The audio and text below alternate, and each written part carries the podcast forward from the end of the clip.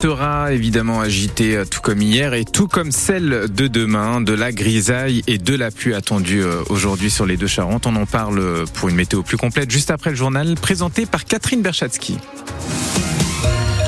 Bonjour Catherine. Bonjour Mehdi, bonjour à tous. La filière euh, du cognac et des euh, spiritueux en vitrine au Salon de l'Agriculture à Paris. Oui, chacun son salon. C'est l'occasion pour euh, les maisons de cognac et de spiritueux de se faire mieux connaître du grand public, de faire déguster aussi ces produits et de mettre en avant des innovations, notamment en matière d'environnement. On écoute les explications de Pierre Marsat. C'est la troisième année consécutive que la Fédération française des spiritueux est présente au Salon de l'agriculture. Sur un stand unique, plusieurs maisons de cognac et de spiritueux sont représentées. C'est une vitrine de choix pour la filière.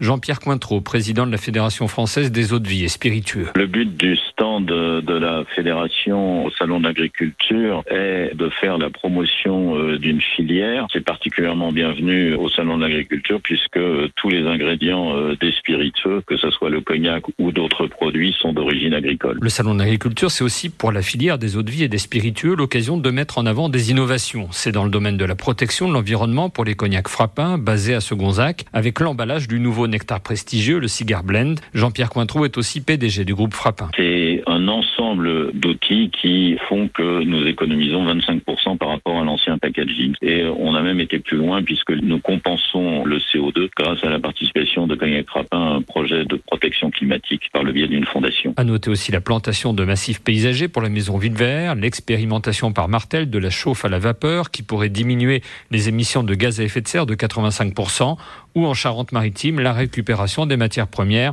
par la distillerie Distel. Un dossier signé Pierre Marsal, le salon de l'agriculture qui s'est ouvert hier matin avec 1h30 de retard après l'entrée en force le matin d'agriculteurs. Des échauffourées ont eu lieu avec les forces de l'ordre.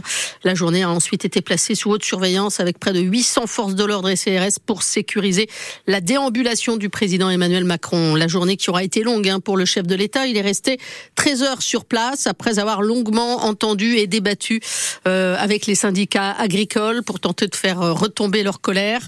Il a annoncé la création d'un fonds de trésorerie d'urgence, des prix planchers pour les produits français et une nouvelle réunion dans trois semaines avec les acteurs de la filière pour faire un point d'étape. Aujourd'hui, le président du Rassemblement national, Jordan Bardella, ainsi que Raphaël Gluskmann, la tête de liste du Parti socialiste et de Place publique, sont attendus porte de Versailles. Vous avez un dossier complet à retrouver sur le Salon de l'agriculture, sur notre site internet et sur l'application ici.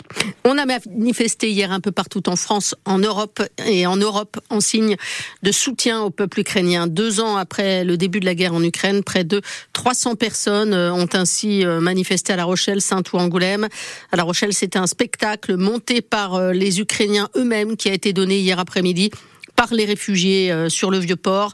Ils sont aujourd'hui encore 200 hein, dans l'agglomération rochelaise. Spectacle à retrouver en images sur francebleu.fr. De nouveau des risques d'inondation en Charente-Maritime en raison des pluies diluviennes de ces derniers jours. Et notamment sur la Boutonne au pont Saint-Jacques à Saint-Jean-d'Angély où la cote d'alerte de 10 mètres a été euh, dépassée à 4 heures cette nuit. La mairie a réactivé les mesures euh, de prévention, information des habitants dans le quartier Saint-Jacques. La police municipale a aidé hier à la mise à l'abri des meubles. Un conteneur de sable a également été installé sur le parking du quai Saint-Jacques.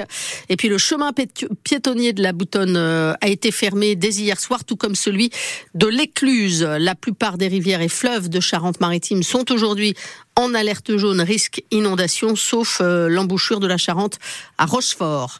Une petite tortue marine Kawan a été retrouvée échouée hier sur la plage de Barin à Saint-Clément-des-Baleines dans l'île de Ré.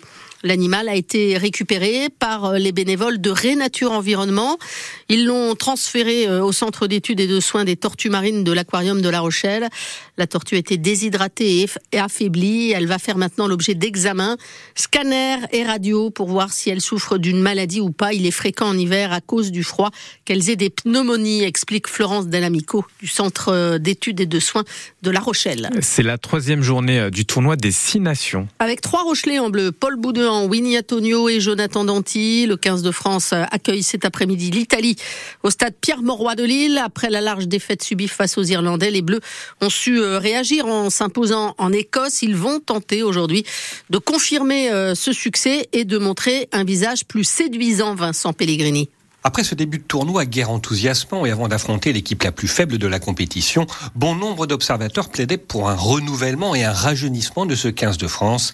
Cela n'a pas été l'option choisie par Fabien Galtier. Le rugby, c'est pas la Star Academy, c'est pas Colanta non plus. L'équipe de France du rugby, c'est pas ça. On est, on est convaincu que ça ne marche pas, pas avec cette équipe-là pas avec l'histoire de cette équipe-là. On est convaincu que vivre l'expérience qu'on vit en ce moment va nous rendre plus forts. Battu lors de ses deux premiers matchs dans ce tournoi, l'Italie reste sur une défaite cinglante face aux Bleus, 60 à 7 en octobre dernier lors de la Coupe du Monde.